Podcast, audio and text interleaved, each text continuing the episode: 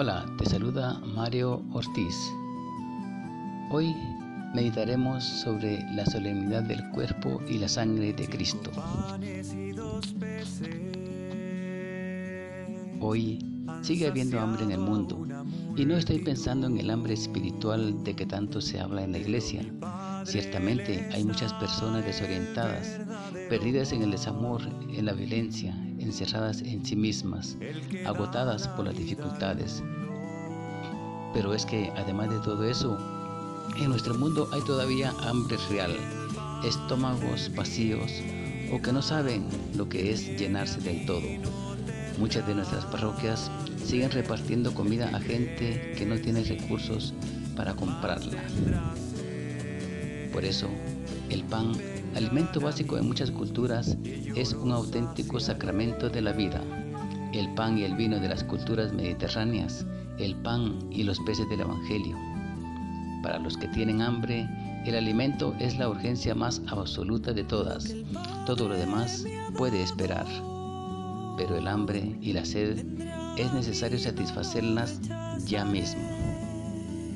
Pero no podemos olvidar esas urgencias básicas que siguen llamando a nuestra puerta. El hambre y el pan como el elemento básico que sacia ese hambre, como signo sacramento de la vida. Sin él no hay acceso a la vida, sin él no hay esperanza. La Eucaristía es el sacramento del pan, el sacramento de la vida compartida. La Eucaristía es un sacramento lleno de fuerza que nos recuerda nuestra elemental y básica dependencia del alimento. Sin alimento no hay vida. Sin alimento nos llega la muerte. En torno al alimento, la familia humana crece, la relación se establece. Compartir el pan ha significado siempre compartir la vida, la amistad, el cariño. Invitar a alguien a nuestra casa significa invitarle a tomar algo, a darle de comer. Hoy en día es Jesús el que nos invita a comer con Él y con los hermanos. No hay que olvidar ninguna de las dos dimensiones, con Él y con los hermanos. No se da una sin la otra. Al comer con Él, reconocemos nuestra necesidad básica de pan. Al comer con Él, nos hacemos de su familia. Nuestra fraternidad se reafirma.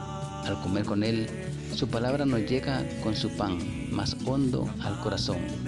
Al comer con Él, podemos soñar que nuestro mundo dividido y roto se reconcilia y que la humanidad es una sola familia.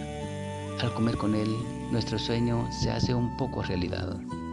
Al comer con Él, tomamos fuerzas para seguir caminando, para seguir comprometidos al servicio del Evangelio, para seguir amando, curando, ayudando y compartiendo y sobre todo dando de comer a los hambrientos.